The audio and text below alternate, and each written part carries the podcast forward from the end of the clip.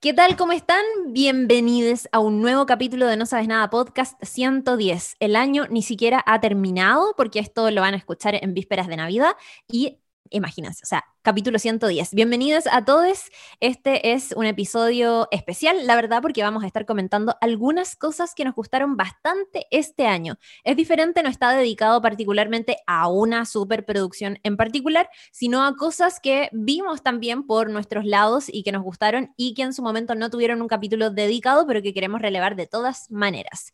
Estoy con mis compañeros Lula Almeida y José Manuel Bustamante. ¿Qué tal, amigos míos?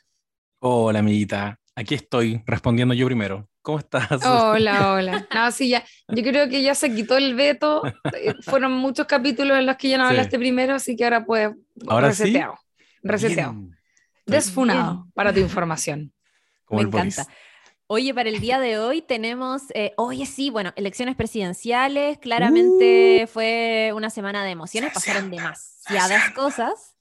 Y que heavy, que heavy estar grabando este día con emociones diferentes a las que teníamos la semana pasada, donde estábamos todos urgidos y preocupados y ansiosos y todas esas cosas. Bueno, eh, hoy día tenemos, además de, las cosas que vamos a hablar, obviamente que también funcionan como recomendaciones y prepárense porque en general tenemos una selección bastante variada. Yo creo que eh, más de alguien se va a sorprender, así que eh, quédense a escuchar nuestras recomendaciones y nuestros comentarios sobre aquellas cosas que vimos. Amigo José Manuel, ya que saludaste de los primeros, tienes que partir contándonos qué cosas viste y qué te gustaron y qué sé yo. A ver, quiero saber. Me parece muy apropiado. No sabes nadites, amiga Claudia, amiga Lula. Yo vengo aquí de pasadita, rapidito, a decirles que este año, eh, entre las cosas que, que, estuve viendo, estuve haciendo ahora un, un, repaso y probablemente las cosas que más me gustaron ya fueron comentadas en este podcast. Así que ahí pueden revisar capítulos de Ted Lasso, Same. Mare of Easttown, WandaVision, Em, ni hablar, temporada 3 de Succession, que ya, ya lanzamos el análisis al último episodio de esta temporada. Sin embargo, ahí escarbando, recordé que hace un tiempo me senté con mi, con mi polola, con la Mel, nos sentamos a ver escenas de un matrimonio, serie original de HBO que se estrenó este año, particularmente, específicamente el 13 de septiembre, es una serie dirigida y escrita por Hagai Levy, que ha hecho otras producciones que abordan estas temáticas de relaciones de pareja, como por ejemplo The Affair, em, y que es me, la... Me encanta The Affair. Qué buen dato que Yo no he visto The Affair, pero la quiero mucho de, de antemano porque McNulty. Conche tu... No, es que te... bueno, no, no, es el momento quizás, pero The Affair es, es... Pero onda espectacular. La primera ah, temporada, por lo menos. ¿En serio? Es que, es que hace un juego, weón. Vean algún día el primer No, en verdad, no sé si hay que ver uno o un par, pero es, em, es que es un juego muy inteligente. Voy a, mini resumen. Sí, no, por favor. The Affair te cuenta una affair contado desde la perspectiva de uno. En, eh, de hecho, se me había olvidado. Cada capítulo es así, por lo menos en la primera temporada. Mi Timota. Onda, la primera mitad de la cuentan por los, como a través de los ojos de él que es el que va, un buen casado que va a tener una fer con una loca. Y la segunda parte del capítulo es desde los ojos de ella y por lo tanto es distinto. Como que ponte tú en la, en la primera parte, el loco se la imagina a ella como, cuando te muestran la weá, ella es como súper seductora y anda vestida como, no sé, con un escote, ponte tú como weá así. Y en la versión de ella anda como a cara deslavada y él es el jote. ¿Cachai? Oh, qué bueno. es muy buena, ya eso nada más. Sí, cachaba que era como el, el, mismo affair visto desde el punto de vista de los, de los dos personajes. Mi padre la empezó a ver porque es muy fanático de The Wire y quería ver la del McNulty.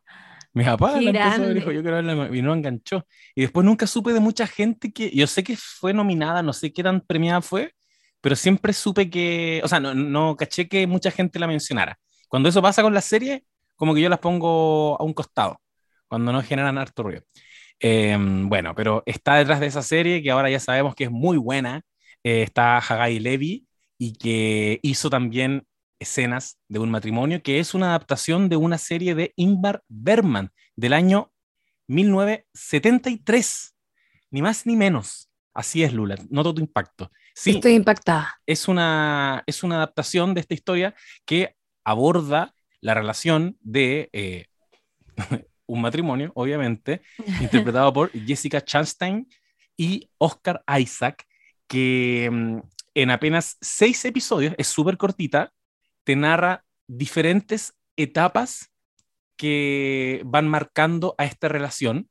Es una serie que fue grabada en pandemia y que quiso hacerlo evidente desde el inicio, porque hacen un juego acá que, que yo, yo nunca lo entendí tan bien, pero parten mostrando, mostrando a, la producción, a, todos los que están detrás de cámaras, incluidos ellos dos, con mascarilla, como en camarines, eh, preparándose para salir a la escena, en, en, una cuestión que yo imagino que, que no es tan natural, que, que, lo montaron así, y cuando entran a escena, la cámara nunca deja de grabar, cuando entran a escena se sientan como que les sacan la mascarilla y empieza la serie. Pero espérame, entonces es como. Qué bacán. Asume desde el comienzo que, que, es, como, es como teatro, me Es como teatro, sí. Sí, es como teatro. Es, que son dos hueones nomás. Po. Exacto. es full teatral. Hay una intención de romper la cuarta pared. Lo hacen. Em, yo digo que es choro, ¿cachai? El juego lo encontré como chori, pero nunca, nunca lo sentí que dialogara con lo que me querían mostrar, más allá del hecho de que efectivamente está grabada en cuarentena o sea, en, contexto de pandemia, y la historia también ocurre siempre en el mismo lugar. Todos los capítulos de alguna manera se las ingenian para quedar encerrados en esta casa, que es la misma casa donde ellos han vivido más de 10 años em, y donde han visto eh, todo el desarrollo de esta relación. Ellos tienen una hija y en definitiva lo que vas viendo en cada capítulo es un diálogo como un diálogo, y estoy ya en el fondo, quiero expresarle porque la encuentro tan maravillosa, porque te demuestra cómo un diálogo puede contener tanta acción. Cada capítulo comienza y termina en una conversación que parte en, puede ser, en, no sé, lo mucho que nos amamos, a finalmente tenemos que terminar por, por inventar, o tenemos que tener un hijo, ¿cachai? Eh, o un diálogo que puede empezar en tengamos un hijo a no tengamos el hijo, ¿cachai? Y, todo lo que ocurre y todas las situaciones y cómo ellos se van, van habitando este espacio y van trasladando la acción a diferentes lugares de la casa, se mueven de la cocina al living, eh, y cómo la casa también como un personaje va transformándose a lo largo de eh, toda esta temporada. Es una relación que vive obviamente muchos giros, como que va tomando distintas direcciones en estos seis capítulos. Todos los capítulos terminan con un hito de esta relación entre ellos dos y todas estas conversaciones contienen reflexiones súper potentes, súper honestas y súper eh, realistas sobre la vida misma, ¿cachai? Sobre, por ejemplo, que les pregunten, eh, ¿me pueden describir cuándo empezó esto? ¿Cómo fue ese primer como ese primer clic que hubo entre ustedes dos y que ninguno de los dos lo pueda relatar muy, como muy eh, vívidamente, porque ninguno de los dos se acuerda mucho, dando cuenta de que parece que no hay un hito muy claro de cómo empezó la relación. Eh, y cómo también estas conversaciones van finalmente develando, obviamente, y que esto, yo digo obviamente porque hemos visto historias así, no, no, no, no les voy a decir que es distinta que es tan distinta de eh, Marriage Story, por ejemplo, eh, o, de, varias otras, cómo estas conversaciones van develando todas esas cositas que ellos estaban metiendo debajo de la alfombra. Eh, está súper, súper interesante. yo leía en Twitter cuando lo empezamos a ver, igual con la Mel estábamos en una parada así como desafiante, porque habíamos visto que la gente decía, si estás en una relación monógama, no veas esta serie porque no la vas a poder. Y era como un discurso súper recurrente. Em, y... yo, lo, yo lo paso pésimo con esa weá, así que yo, les creo. yo lo no lo pasé tan bien, pero no sé si por las razones que, que Twitter estaba sugiriendo, porque yo igual logro, siento que logro generar esa distancia entre esa diégesis, esa ficción y mi vida, y no, y no es como, oh, todas las relaciones son así. No, esta es una relación particular de estas dos personas que le están pasando estas cosas, que me pueden pasar a mí, sí, ¿cachai? Otras no. Pero sí, me costó verla, y esto también lo quiero decir, porque la encontré en la medida que ocurre siempre en el mismo lugar, eh, es bien asfixiante de ver. Como que mm, llega un punto en que después de terminar el capítulo quedaba así como, oh, qué buena la weá que vi, pero cuando tenía que empezar el capítulo siguiente era como, pucha, ¿y si vemos Friends antes? ¿Cachai? ¿Y si vemos Ted Lazo? Porque es como... Oye, pero... ¿Y lo pone, pone como el tema de abrir la relación y todo eso? Sí, sí, se meten en temas de ah. relaciones abiertas, infidelidad, maternidad, paternidad. Voy a decir algo muy, no me funen. No, por favor, es que esta serie es muy no me funen. es muy no me funen. Ya, es que quiero decir, mira, yo no la he visto, pero quería preguntar eso. Y si me decías que sí, quiero responder esto. Que paja que le estén dando material a esa gente que se engrupe demasiado y que trata de evangelizarte con que todos tenemos que abrir nuestra relación y que no sé qué, bla, bla, bla. ¿Ustedes se han encontrado con su pareja hablando de eso? Como, oye, ¿pensaban abrir la relación? ¿Abrirías nuestra relación? ¿Lo han preguntado? ¿Lo han hablado? Em, yo, yo lo he hablado, pero no porque me, haya alguien comentado como de manera externa. Como que lo hablamos en algún momento cuando sentamos las bases de la relación al inicio. Como quizás más ah, adelante podríamos cachar. No, no lo hemos hablado formalmente nosotros, pero hemos hablado como de flexibilidades, sí. ¿cachai? No, no tan directamente abrir la relación, pero sí hemos conversado así como... Veo que ya te convenció la serie.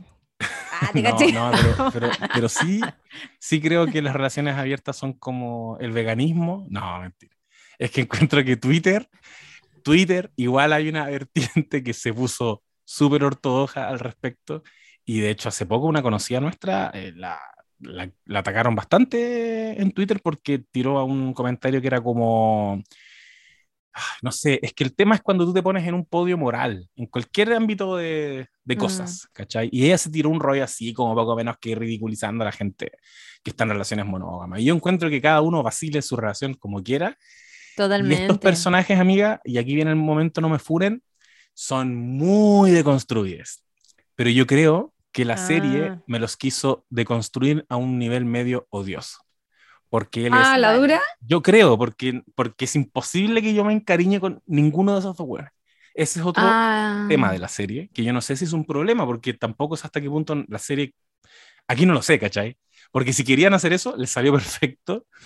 Y si no, tenemos un problema.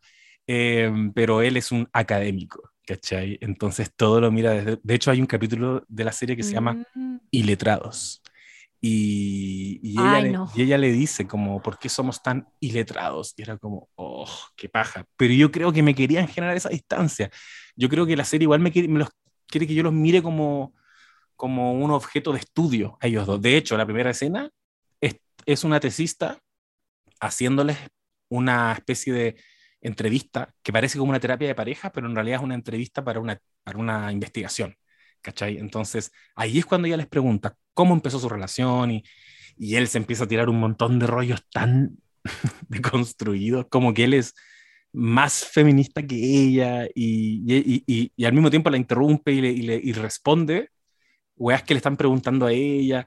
Entonces es tan evidente que yo creo que hay una intencionalidad. Sí, pues, eh, evidentemente. Y se tiran sus rollitos todo el rato en la conversación. No obstante, igual te tiran rollos interesantes, ¿cachai? Igual son, son interesantes de ver y de escuchar, ¿cachai? Pero eh, siguiendo la línea del no me funen que decía la Chiri, eh, sí, igual son ese arquetipo como, como full. Ahora, el tema sí. Full ñoñoa. Sí, full ñoñoa. Quiero, como, como para concederles algo igual, ellos tienen una pareja de amigues que son más deconstruidos y que tienen una relación más abierta que la de ellos. Entonces, se observan a sí mismos en contraposición también con esa, con, esa pareja. Eh, y parece que lo que empieza como a erosionarlos justamente tiene que ver también con que no se habían hecho estas preguntas que tú, que tú decías, ¿cachai? Como que nunca zanjaron muchas weas. ¿Hacia dónde iba esto, cachai? Si querían o no querían tener hijos. Eh, se detienen todos esos detallitos y, ¿Y hacen como flashbacks. Cero. Cero, cero, cero. Ah, es todo en presente. Todo lo de los hijos y todo eso. Ya. pero, tú, pero tú, como todas las buenas ficciones, puedes entender todo el backstory con lo que te muestra la, la serie. Claro. ¿Cachai? Hay un montón de detallitos muy bacanes, como que la distribución de la casa va cambiando en función de cómo va cambiando su relación también. En algún minuto la hija la cambian de habitación y eso significa algo, ¿cachai? Lo que em, decís de, de, que era como asfixiante, pues también es como la sensación probablemente de una relación que lleva mucho tiempo y toda esa mierda. Exacto. Y me acordé mucho, mucho de eh, Master of None, la última temporada. De hecho, se llama, se llama Moments of Love. Se llama, que es muy como escena de un matrimonio. Porque se vienen enfrentados a situaciones muy parecidas y hasta, cacha, en un capítulo recurren al, al mismo recurso de volvamos a esa casa, eh, pero en modo mm. como Airbnb, como que arrendemos esa casa, onda, la misma situación. Y, y, y, tienen una cita ahí también, y en esa cita también conversan muchas cosas. Me pareció particularmente parecido. Nivel, dije, ¿se habrán inspirado en lo mismo? ¿Se habrán inspirado en Secretos de un matrimonio de Ingmar Bergman? Ambos, ¿cachai? Quizás, quizás Aziz Ansari también tenía la misma referencia porque son como bien emparentables. Esta serie... Ah, seguro. Es, es posible, ¿no? Está en, en HBO, em, la pueden ver en la plataforma de HBO Max. Y nada, les recomiendo igual que la revisen para que se hagan su propia opinión porque es cortita, son apenas seis episodios y nada que decir en algo que estaba pasando por alto. Jessica Chastain, Chastain, ¿cierto? Jessica Chastain y Oscar Isaac, secos, ídolos. Sí, son bacanes. maravilloso, maravilloso. Son bacanes. Antes, antes, de seguir con la Lula, quería recordarles y traerles a su memoria el GIF, pedacito de video que se estuvo viralizando bastante como a mediados de año, que fue cuando estrenaron esta serie en el Festival eh, de Cine de Venecia, y donde fue Oscar Isaac y Jessica Chastain, y como que estuvieron eh, qué sé yo, caminando en la alfombra roja y tuvieron este momento muy sensual donde Oscar Isaac la mira y le, le toca el brazo y le hace cariño y como que le huele el ala, ¿se acuerdan? Bueno, eso fue de la presentación de esta serie. Amiga Lula, sigue tú. ¿Qué, qué, qué cosa viste este año que quieres relevar en este capítulo de fin de año?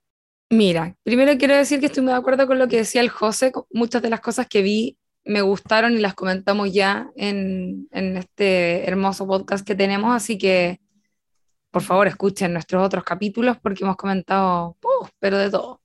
Yo me quise concentrar en eh, series que vi este año y que son de este año, o bien eh, por lo menos la segunda temporada de eh, salió este año, qué sé yo.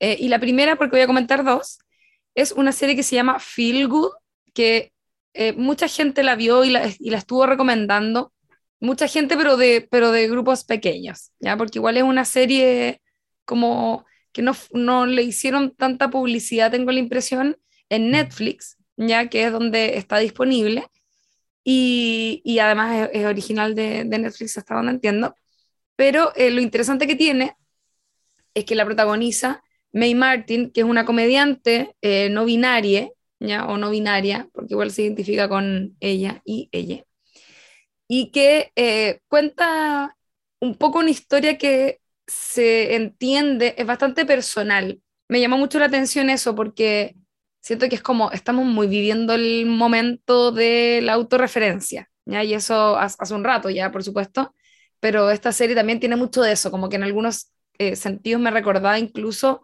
a I May Destroy You con algunas cosas, ¿ya? En la primera temporada de Feel Good salió el 2020 y en el 2021 salió la segunda temporada, así que están las dos temporadas disponibles ahí en, Netflix. Y cuenta la historia de esta cabra que es comediante y que todavía no es una estrella, ¿no es cierto? Y eh, conoce una chica y empiezan una relación y la vemos a ella, a May, que es terriblemente ansiosa y tiene que lidiar como con algunos problemas de salud mental de manera bastante curiosa, como que eh, no sabéis, hay, hay unos momentos, obviamente es como comedia la serie, pero hay momentos en que en verdad no sabéis si es comedia o quizás eh, hay algo más, como, más, como medio creepy en algunos momentos, tiene unos, eh, unas situaciones bastante como ambiguas, me atrevería a decir, a partir de la ansiedad que tiene ella y que la lleva a reaccionar de manera muy extraña en ciertas situaciones, ¿cachai? Además, eh, ella está en recuperación de, por una adicción de drogas, entonces también ahí hay algo interesante eh, que podemos entender también de por qué su personalidad es así y o, en realidad entendemos por qué la adicción, porque su personalidad es así. Y eh, eso es la primera temporada, lo de la relación con la chica que se llama George, ¿ya? Que es bacán, de hecho, la relación como la muestran y George no está tan interesada y es como, en fin, como que te cuentan un poco cómo, cómo funciona todo eso y, nos muestran la personalidad de, de May eh, a través de todas estas historias. Pero la segunda temporada particularmente, además de decir que las temporadas son muy cortitas porque son seis capítulos cada una y son capítulos muy cortos, así como de, no sé, media hora menos, quizás 20 minutos.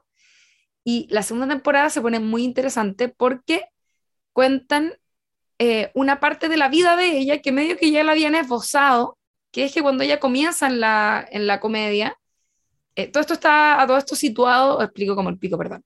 Todo esto está situado en Inglaterra. Ya ella es una ella es canadiense, pero, pero hace su vida en, en, en Inglaterra y tiene un amigo que fue como muy importante para ella durante el comienzo de, de, ¿cómo se llama?, de su carrera. Y vivió con él y era como su mentor y qué sé yo. Y resulta que empezamos a, a, a cachar que ella tiene como un trauma asociado a él porque al parecer tuvieron algún tipo de relación cuando ella era muy jovencita y vivía con él incluso, y él como que se aprovechaba de ella y cómo desarrollan toda esa trama, quizás me acabo de tirar el manso spoiler, perdón, pero es demasiado bueno porque es demasiado real, como que, de hecho hay un momento, ah, quizás no está ahí que haga el spoiler, pero como que siento que la forma en que ella tiene de llevar toda esta situación eh, es muy como sensible desde un lugar que ha estado ahí y que entendemos que quizás como la funa o como todas estas weas, a veces no son lo que es realmente satisfactorio perdón, para eh, enfrentar una situación de ese tipo, sino que hay muchos más sentimientos encontrados que conviven dentro de uno y que sencillamente a veces hay que como darles tiempo y, en fin, como, no sé, creo que hay algo como, a pesar de la ansiedad de ella y como su falta de control en algunos momentos, eh, que es lo que cuenta en la historia, siento que es emocionalmente muy inteligente en las observaciones que se hacen y eso me gustó caleta. No sé si con lo que dije les dio tanto ganas de verlo ahora que lo pienso, porque quizás fue algo muy desde la guata, pero en fin. Vean Feel y después me cuentan. Es cortita, son dos temporadas, seis capítulos cada temporada. Netflix, ¿no? Original de Netflix. Muy bacán, me gusta, me gusta que además estemos hablando de series cortas, como que siento que es doble motivante para alguien que quiere ver cosas y que no, no sabe, porque convengamos que ahora pasa caleta que uno quiere ver algo y está, yo a veces pierdo una hora revisando como plataformas de streaming porque no sé qué ver, ¿cachai? es terrible esa sensación, muy fear of missing out, yo creo, sensación de nuestra generación. Em, oigan, otra serie que eh, yo creo ya saben que eh, queremos relevar en este fin de año porque la hemos estado viendo y siguiendo es La Rueda del Tiempo, una producción original de Amazon Prime Video que está en estos momentos emitiéndose y que si es que han escuchado los últimos episodios de No Sabes Nada podcast, sabrán que la hemos ido comentando. Fuimos al lanzamiento que hubo acá en Chile, nos disfrazamos y todo, fue muy emocionante y, hemos ido acompañando, acompañando a quienes la están siguiendo en este viaje de comentar todas esas cosas que han ido ocurriendo. El pasado 17 de diciembre se estrenó a través de Amazon Prime Video el episodio número 7 de esta primera temporada de La Rueda del Tiempo, que se titula The Dark Along the Ways y que, eh, bueno, ya está disponible en la plataforma y donde pasaron varias cosas. Fue un, capítulo, de hecho, de revelaciones y que tuvo, lo vamos a comentar, más romance de lo que habitualmente hemos venido viendo porque ya saben lo que ocurrió, el, grupo estaba un poco disgregado, entonces ahí donde podía haber romance, lamentablemente no había por dónde porque eh, nuestros héroes, cierto, estaban en su viaje, viaje físico, la verdad. Em, pero bueno, han ido pasando cosas en, los últimos episodios. Este viernes 24 eh, de diciembre, día de Nochebuena, se va a estrenar el episodio número 8, The Eye of the World, que eh, que también tienen que ir viéndola. Sigan la rueda del tiempo en Amazon Prime Video, hay estreno todos los viernes de nuevos capítulos. Y amigues, ¿qué les pareció este último episodio? Yo estoy, eh, ¿sabes qué? Me gustó bastante. Primero porque como nos estamos acercando al final de la temporada, queda solo un capítulo más para que se termine esta primera temporada por lo menos. Y siento que se pusieron las pilas con algo bien, que estuvo bien acertado, que es que le metieron, a propósito de lo que decía tú, ¿no es cierto? Como se juntaron al fin todos estos cabros, le metieron romance y caleta. Como que siento que fue el capítulo del romance. Onda, está, bueno, obviamente todo lo que pasa con Alan Mandragoran, que lo amo, eh, con la, la Wisdom, ah, mi no verdadero, con la Wisdom, con la Nynaeve.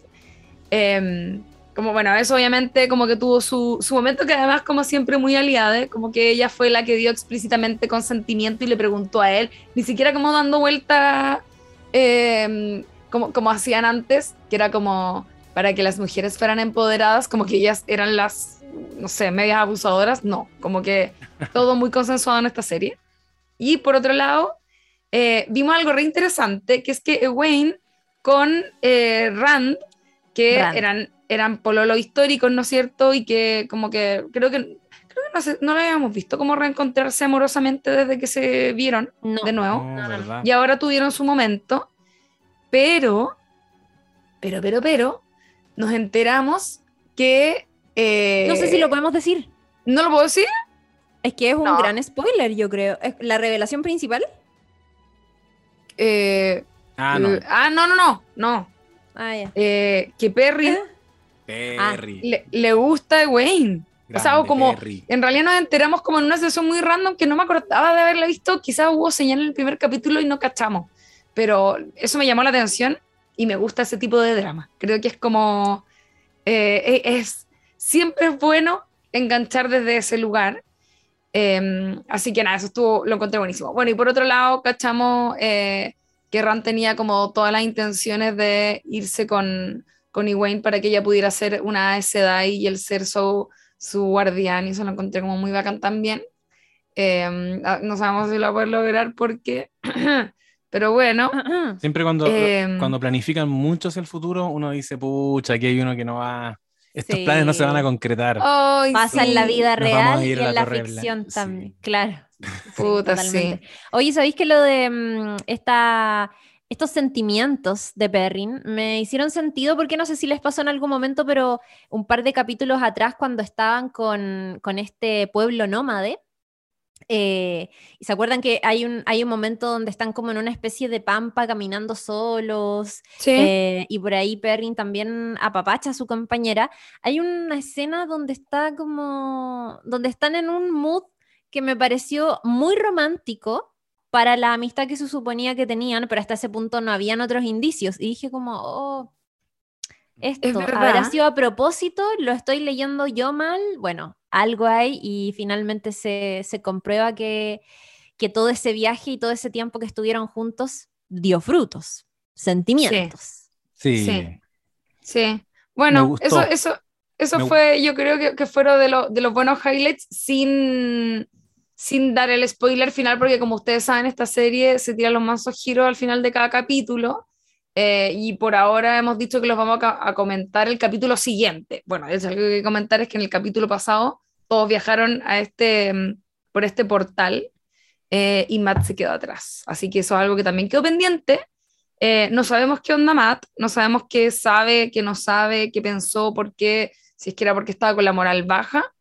Pero eso es algo que todavía queda pendiente para el último capítulo, así que hay que ahí estar atentos y eh, verlo pues, cuando se estrena este viernes para cachar en qué terminó toda esta aventura de nuestros chiquillos de la rueda del tiempo. Saber qué ocurrió con Matt, porque si bien ya cierto eh, Moraine lo ayudó con, con, este, con esta fuerza oscura que tenía en su interior, eh, yo me imagino que eso es como, igual deja secuelas, recordemos, creo que lo comentamos en el episodio pasado, pero mientras Matt estuvo cierto dominado por, este, por esta fuerza maligna, ocurrieron cosas, él hizo cosas muy dramáticas y yo me imagino que con el tiempo eso igual tiene consecuencias psicológicas en este personaje que deberíamos ver próximamente. Sí, a mí me gustaría mucho saber si alguien, alguno no sabes, Naite, ha leído las novelas y que nos comente qué onda, cómo está la adaptación, si Buena. hay algún fan Porque hay detalles que, que, es inevitable pensar que quizás se desarrollan distinto en, en texto como por ejemplo cuando están, cuando Matt no cruza el portal, y en, este capítulo todos decían muy como eh, él quería cruzar y Moraine les decía, no, si él, él, se escapó, no, él quería cruzar, yo pensaba, no quiso cruzar amigos, se quedó paradito ahí mirando. Entonces de repente hay sutilezas que como tú las leí en el libro, te queda como la sensación de que lo intentó al menos, ¿cachai? Pero audiovisualmente él se quedó paradito. No, sí. conmigo no cuentan. Em, altas expectativas con el capítulo final. Quiero saber qué onda, qué, qué este el ojo del mundo, a dónde van a llegar, qué sucede ahí. Eh, es inevitable pensar en, en el cierre del, del, Señor de los Anillos, es un viaje en ese sentido muy emparentable con eso. El otro día pensaba que yo le he dado duro el tema de viaje en el héroe, viaje del héroe, y siento que, que es un viaje del héroe pero medio tramposo porque a veces me pareciera que es Moraine la que está emprendiendo realmente este viaje. Ella es, el viaje de una heroína, ¿cachai? Que la mandaron en búsqueda del dragón. Y estos cuatro son, mira, no sé cuál, no sé cuál de estos cuatro, como que en realidad no hay ninguno muy importante, tanto como mm. ella. Así que le pongo harto las fichas a ella y su transformación en este viaje que va a terminar ahora, como decía la Chiri, el 24 de diciembre. Vamos Estoy muy de acuerdo atentis. con lo que acabé de decir de, de Moraine. Es un, es un gran personaje además. Eso. Vean la rueda del tiempo en Amazon Prime Video. Hay capítulos estreno todos los días viernes. Puedes usar tu prueba gratuita para empezar a verla. Si es que te ha llamado la atención lo que hemos hablado en los eh, eh, capítulos anteriores de No Sabes Nada podcast sobre esta serie, puedes ocupar la prueba gratuita para, para empezar este viaje que es un viaje emocional, yo creo yo creo que ya quedó más o menos claro que eh, trae muchísimas emociones y diversas. Hay mucha amistad, pero por cierto que también hay romance. Y hay un viaje físico que está muy interesante sobre los lugares más diversos que te puedas imaginar.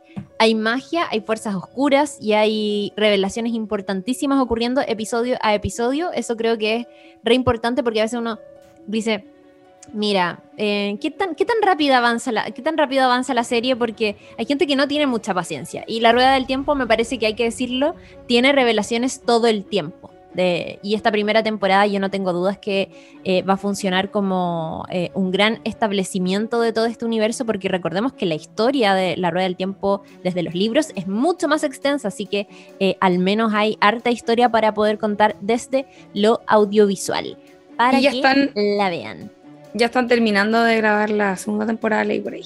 Uh. Sí. Oigan, voy a, voy a continuar con eh, la segunda serie que quería comentar, muy cortito. Eh, la otra serie que me zampé en este año de manera paralela, no sabes nada, porque uno también ve cosas, porque sí, porque no. Es una serie que se llama On the Verge, al límite, que suena como que fuera eh, una acción llena de autos y velocidad, pero no.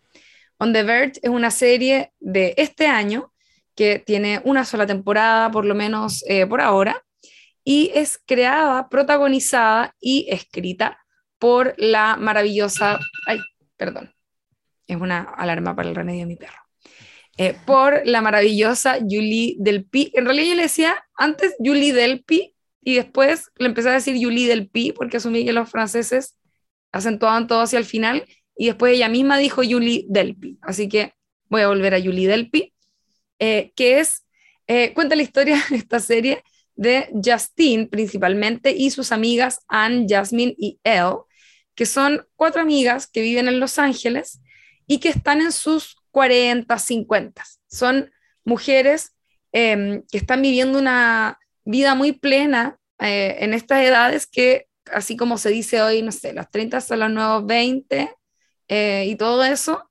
eh, también hay que entender que, más que que los 30 sean los nuevos 20 o, o, qué sé yo, es que la gente ahora vive vidas más diversas, entonces son menos tradicionales y por lo tanto a los 40 o los 50 pueden ser mujeres que a lo mejor todavía están solteras, ¿no es cierto? O no tienen interés en emparejarse o que se dedican a carreras eh, ya no, no tan establecidas, que es algo que vemos en la serie.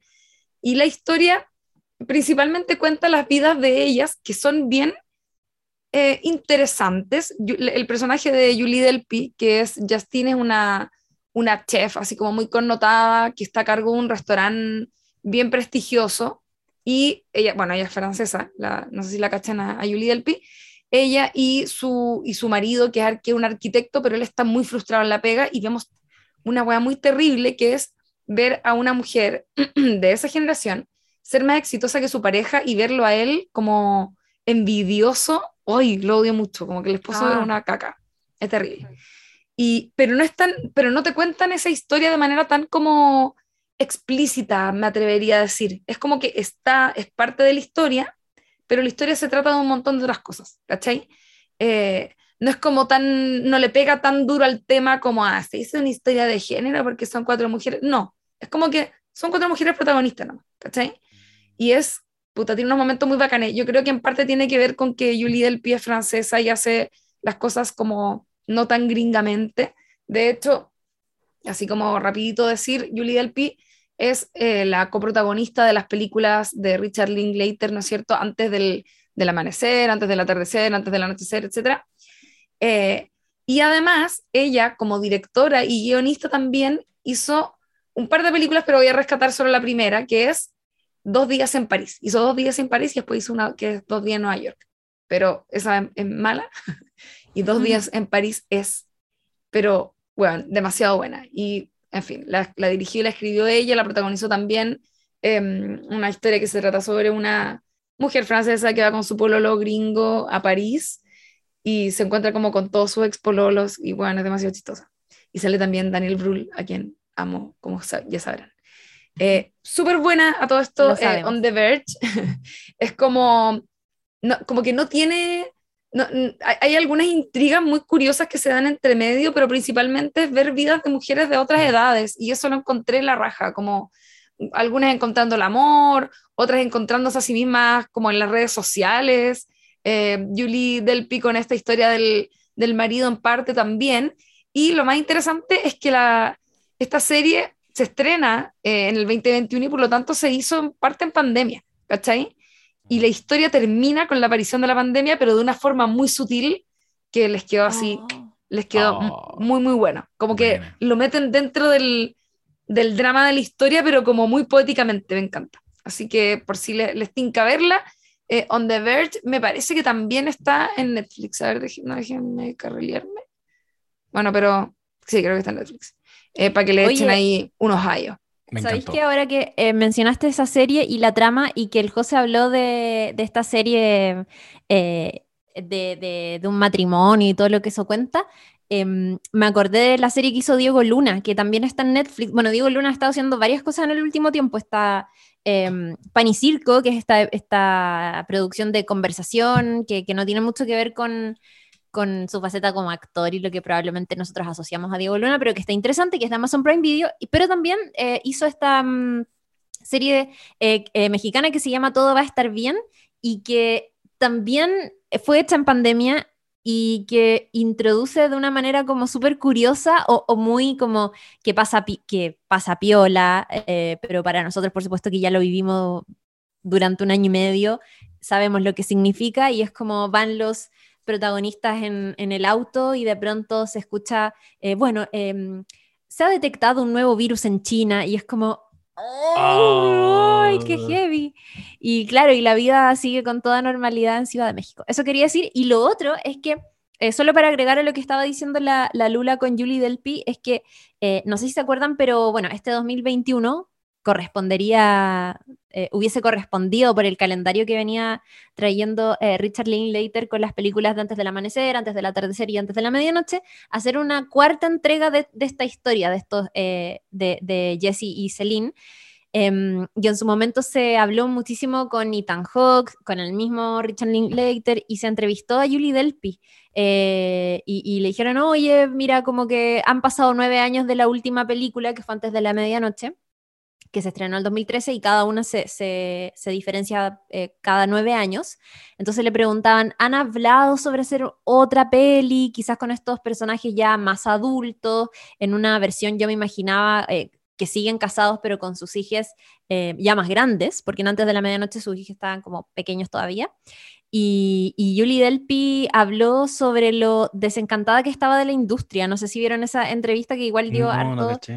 ya está como la entrevistaron en un medio francés y, le preguntaron como por este proyecto en particular que es uno de sus más conocidos y, dijo que estaba totalmente desilusionada de la industria del cine em, y que llevaba, que, estaba súper frustrada por eh, la complejidad que que se le presentaba cuando ella trataba de sacar a flote sus proyectos propios. Em, como diciendo, miren, bacán que me quieran poner como actriz en esta película, pero yo igual tengo proyectos, ¿cachai? Y estoy luchando durante, he estado luchando en los últimos años por sacarlos a flote y no he podido y estoy muy frustrada y como no puedo hacer mis proyectos propios, básicamente tampoco voy a lanzarme a actuar. Em, en el fondo es como, si voy a hacer algo, va a ser eh, seguir eh, como levantando mis propias ideas. Y había una mm, eh, película que estaba desarrollando, que, que ya tenía escrita, de, hecho dijo como, hace un año y medio no estaba lejos del retiro.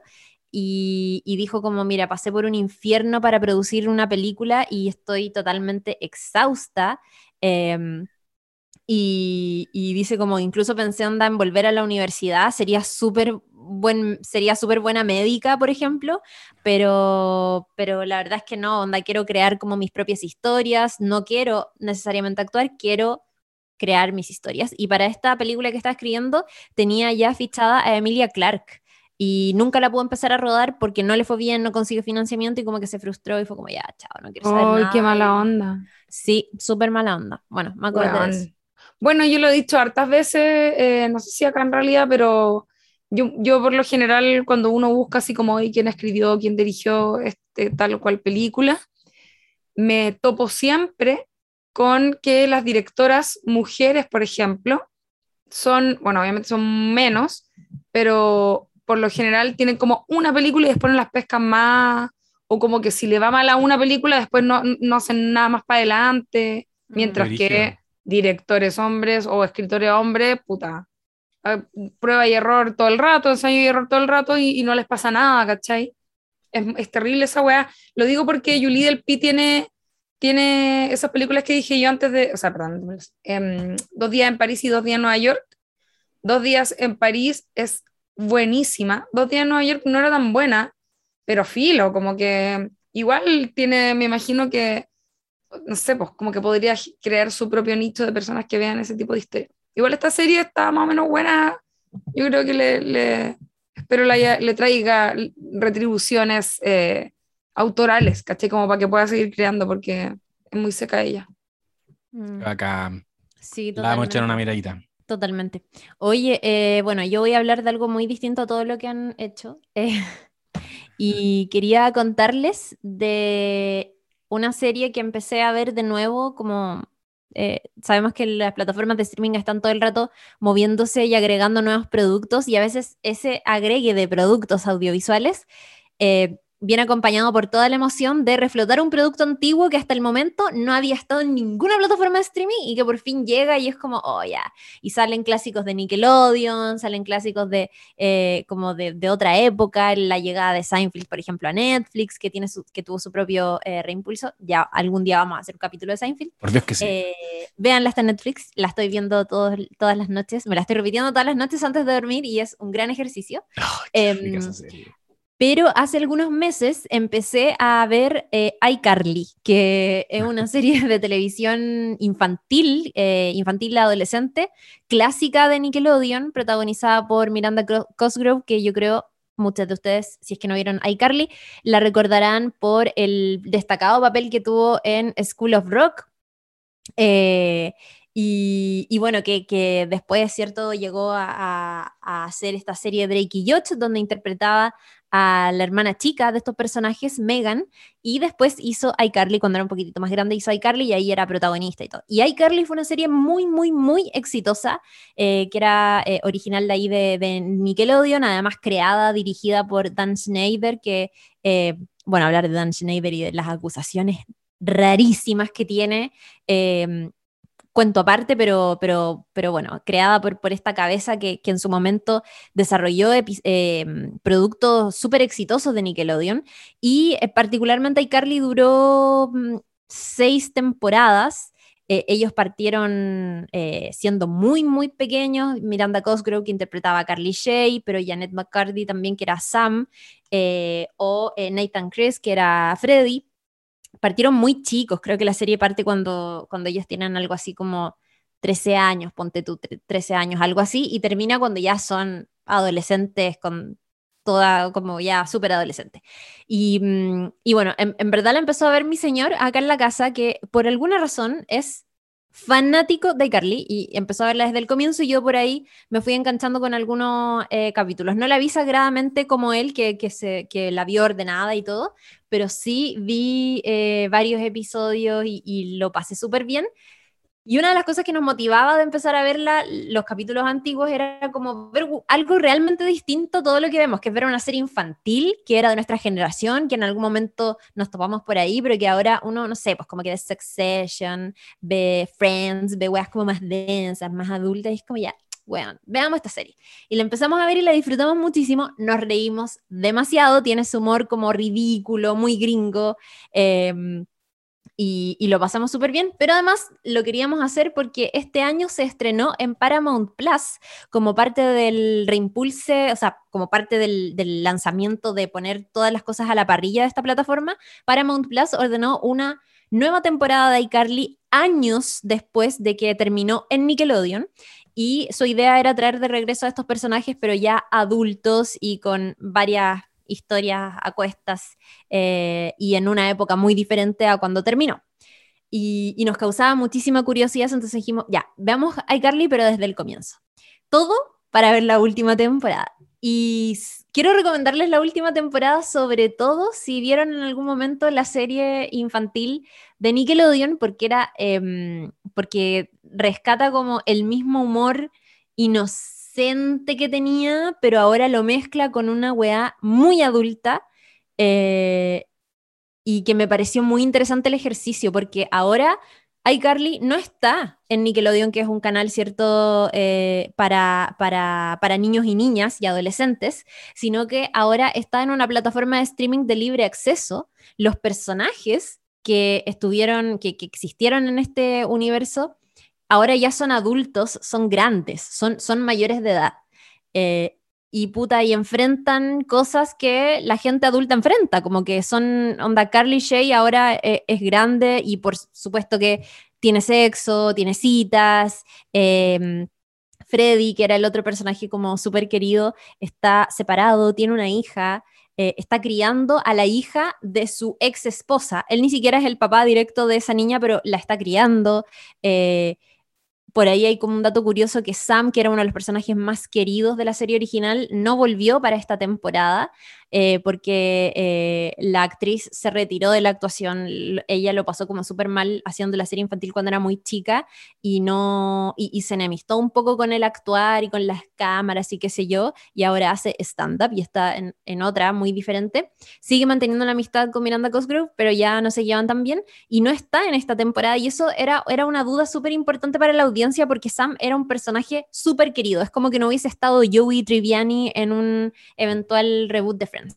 Y creo que a pesar de eso, eh, la serie funciona muy bien, me encantan los chistes y creo, y la, quería mencionar porque lo más interesante que me parece a mí es que ahora todos esos chistes solapados que uno como adulto viendo a iCarly dice, oye, eso, ese chiste fue sexual. Y como típica, típicos chistes que en cosas de niños pasan piola para los niños, pero uno que es adulto y lo ve con esos ojos dice, mm, ¿Qué, habrán querido hacer acá? Esto es como un chiste escondido. Y ahora esos chistes no están escondidos. Como que ahora claramente, eh, no sé, po, Spencer, que es el, hermano grande de, Carly, es un soltero, ahora es millonario porque le fue súper bien con, como siendo artista. Hay un episodio donde le contrata una escort a Freddy y son como, weón, que hay Carly ahora es como para adultos, ¿cachai? Y creo que es un ejercicio muy interesante. Tiene una primera temporada, encargaron una segunda y no puedo esperar para verla. Es súper livianita, es una comedia, em, trae de regreso el departamento de, de Spencer que era el lugar donde ocurría la serie original. Eh, y lo que me parece más interesante, que, que, bueno, no lo he dicho, pero iCarly se llama así porque era una niña que hacía streamings. No sé si cachaban de qué se trataba la, la, serie original. pero... Yo no cachaba, amiga. ¿No cachaba? Oye, ahí todo el rato hablando como de esto, pero eh, iCarly era una, se llamaba así porque era el programa de una niña de 13, 14 años, no me acuerdo qué edad tenía, eh, que hacía un programa de televisión a través de una página web, que era iCarly.com. Y hacían bromas, hacían cosas, y, parte de producir todo este programa se iba, se iba cruzando con momentos eh, chistosos, pero además se cruzaba con aventuras que tenían estos personajes como por fuera.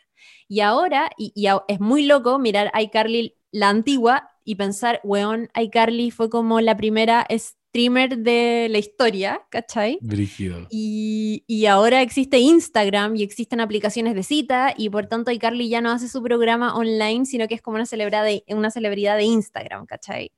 Eh, y hace lives de Instagram y no hace su otra wea, ¿cachai? Qué bacán. Eh, Está bueno la wea. Es, es, muy no bacán. esa serie. Como Twitter, eh, Twitter TV, yo usé. Yo hice lives con Twitter TV y con Periscope. Cacha. Ah, claro. Periscope. Periscope. Eh, eh, ay, ¿cómo se llamaba esta, esta cuestión? Tweetcam. Ah, esa weá, cacha, Twitter TV. Qué mentira. Twitter TV, el caballero. Oye, Twitter TV. Twitter TV. Yo tenía un programa en Twitter TV. Qué pena. Eh, Tweetcam, Tweetcam se llama. Bueno, eso, eso para que la vean, si es que, si es que la vieron, yo de pronto no sé qué porcentaje de nuestra audiencia habrá visto o conocerá a iCarly, pero si hay alguien escuchando este momento, vean la nueva. Yo creo que sí, po. gente de la generación de ustedes. Po. Está chora y son chistes para adultos y ahora ocurre en un mundo, claro, donde hay aplicaciones de cita, donde Carly tiene que lidiar con un hater, por ejemplo, y donde hay bromas muy graciosas que, que, meten, no sé, pues como a los republicanos, cosas que antes ni cagando hubiesen pasado en Nickelodeon y que ahora es muy bacán verla. Qué buena. Qué bacán. Qué buena. Me, me recordó un poco el fenómeno de Cobra Kai como ver a los mismos personajes interpretados por los mismos actores y actrices, pero años después. Eh, y en una web adultos, ¿cachai? Como sí, que eso es lo más, cambiando el tono. Lo más loco. Sí, cambiando el tono. Me tincó. Muy bacán. Em, bueno, amiguitas, pues entonces, ¿queda algo más por recomendar a nuestra audiencia? ¿Algo que quede en el tintero? ¿Algo que quieran decir así como a la pasada? Yo sí. por eso me, estoy, me estoy autopresentando. bueno, ya que ustedes no, yo sí. Es que me acordé que el otro día vi eh, una película que se llama, y que además que todo el mundo la vio, pues, yo estoy muy en deuda con las comedias en general y los, y los dramas, bueno, con el cine, dejémoslo en el cine. Eh, y la Mel me está, me está sentando a ver películas que a ella le gustaron mucho. Y el otro día vimos The Way, Way Back del 2013.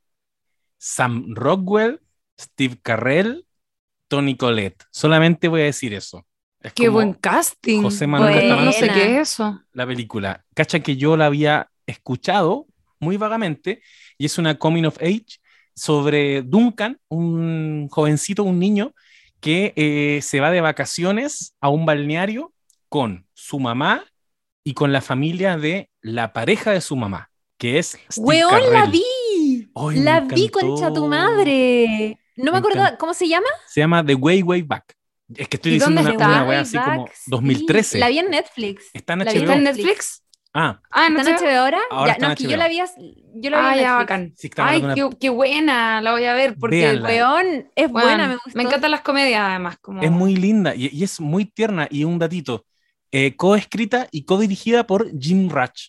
A propósito de que en nuestro capítulo de Alexander Payne, con la Lula hablamos de, eh, vagamente hablamos de Descendientes, protagonizada por George Clooney, eh, que esa también la escribió Jim Ratch. Jim Ratch es el decano de Community.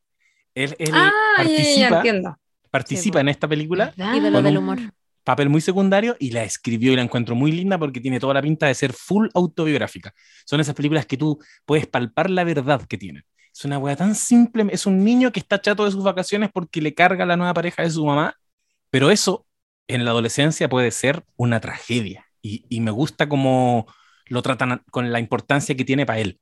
¿Cachai? Como, weón, puta. Me encanta es, es para... Me rompió el corazón en varias partes, como el drama de este cabrón chico medio outsider que, que no encaja con nada y que solamente, que, solamente quiere pasar las vacaciones cerca de su mamá, pero está el conche su madre de Steve Carrell, perdón la expresión, es que tiene un personaje muy bueno, muy bueno, como le compro todo ser un weón odioso.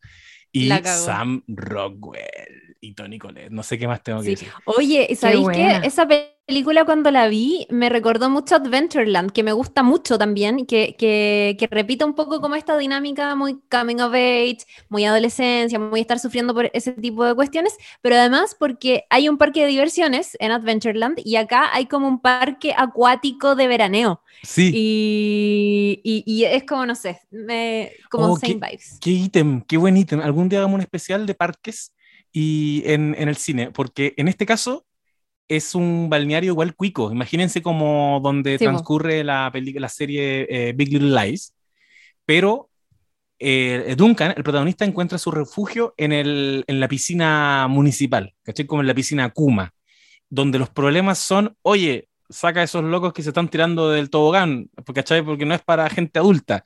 Como los problemas se relativizan mucho porque es muy weón, eh, Sam Rockwell es un loco treintañero que, que trabaja en una piscina, ¿cachai? Como, obviamente que en términos tradicionales de éxito, súper ninguneado. Pero ahí Duncan encuentra su espacio y, y, creo que los parques cumplen esa función. Como, bueno, es un lugar hecho para divertirte. Como arquitectónicamente ese lugar existe para pasarlo bien. Todo se ve en otra perspectiva. De nuevo, ¿cómo se llama? The Way, Way Back. The Way, Way Back. Échenle una bacán. La voy a mirar, me suena, o sea, me, me tinca caleta. Qué buena, qué bacán. Sí, Salí con recomendación. Ah, creo que la vi en un momento en que estaba como, weón, me voy a ver todas las coming of age que encuentre. Y como que está. Buena. Es que son la mejor. Son lo mejor. Sí. sí. bueno, se viene Grace Pizza, así que.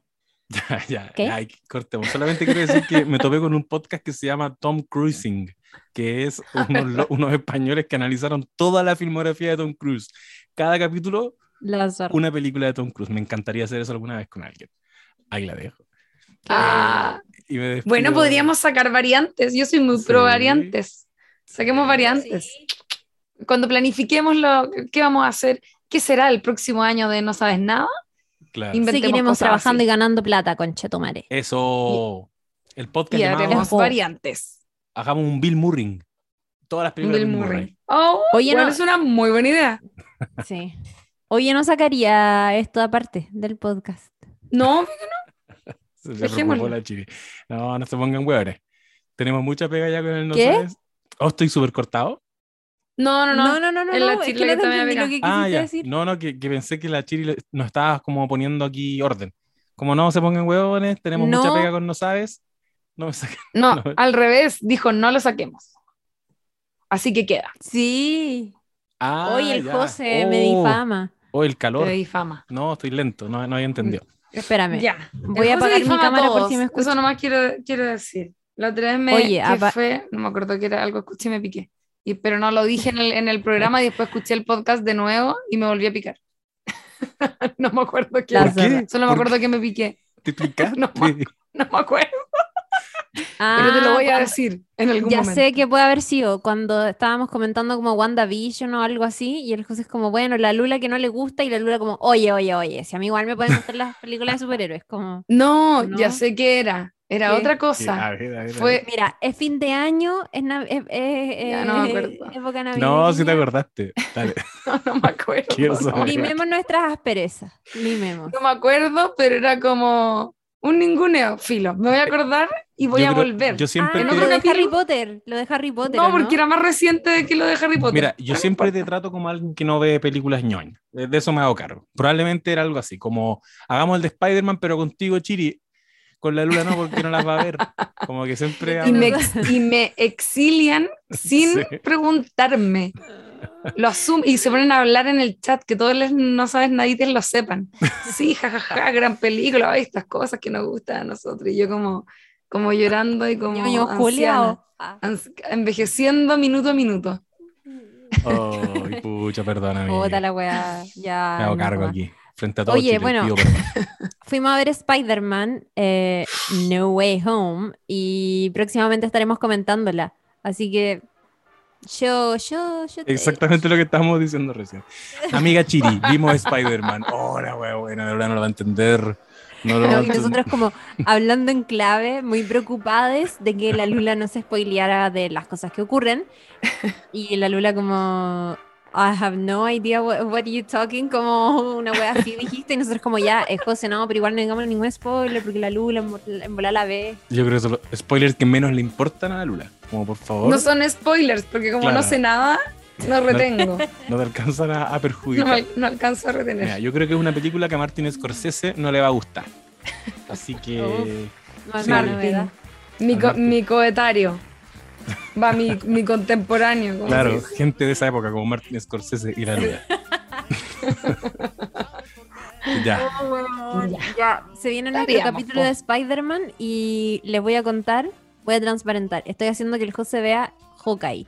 Sí. Así que también ah, la, verdad. y transparenta para que me pongáis más presión, que tengo que ver Bad Batch.